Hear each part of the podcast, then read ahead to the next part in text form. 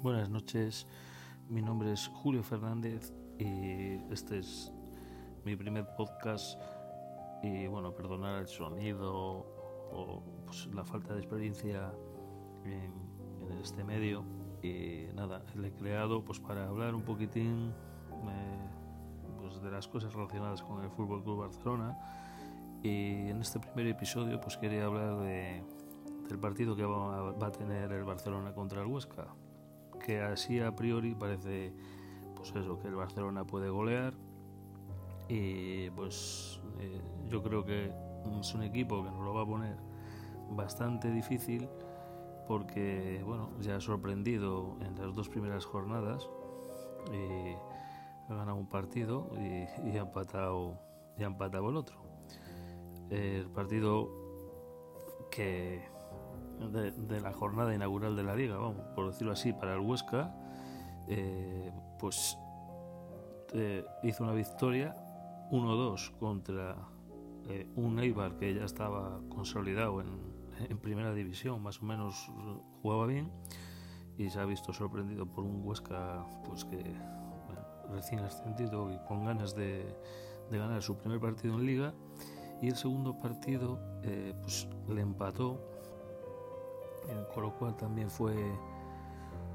fue bastante eh, sorpresa porque nadie se esperaba que iba a empatar a dos contra todo un Athletic de Bilbao, ¿no? Entonces, pues, oye, pues, yo como culé, pues ando un poquitín,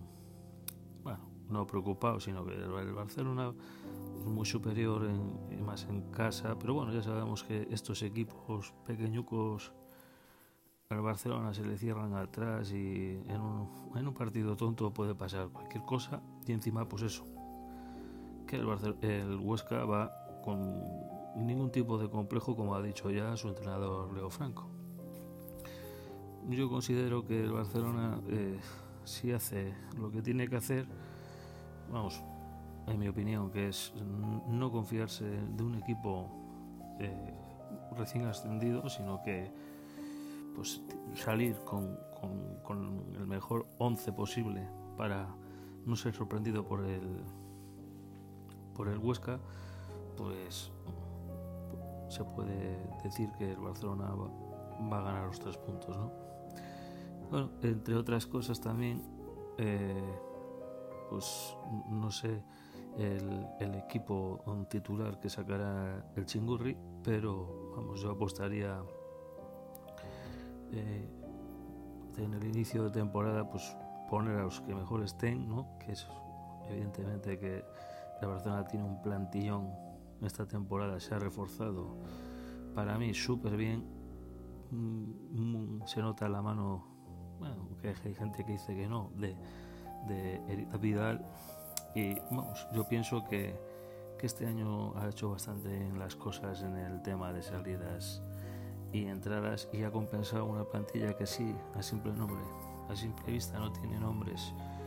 que otra gente igual se pensaba, pero vamos, teniendo ya el plantillón que tenemos, pues tiene muchas posibilidades de mm, diferentes eh, tácticas o, o, depende de cómo vaya el partido, eh, jugar al 4-3-3, jugar al 4-4-2, depende, pues quitas a Rakiti, puedes meter a Artur, puedes jugar con,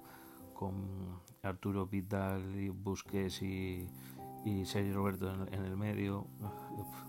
con Coutinho en el medio, o sea, Coutinho en ataque, con Messi, con Dembélé o con Luis Suárez. La cosa es que tenemos un, para mí, un equipazo y mm, el Chingurri tiene que aprovecharlo porque la temporada eh, es muy larga y encima nos ha tocado eh, un grupo en Champions bastante potente, con lo cual no se pueden, perdón,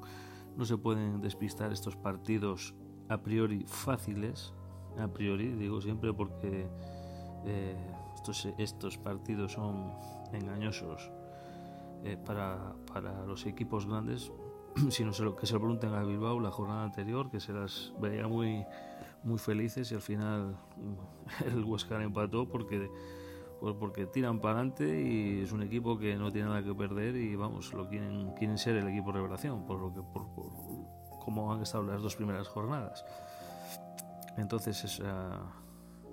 esa es mi, mi opinión y mi, y mi primera análisis. Ya sé que eh,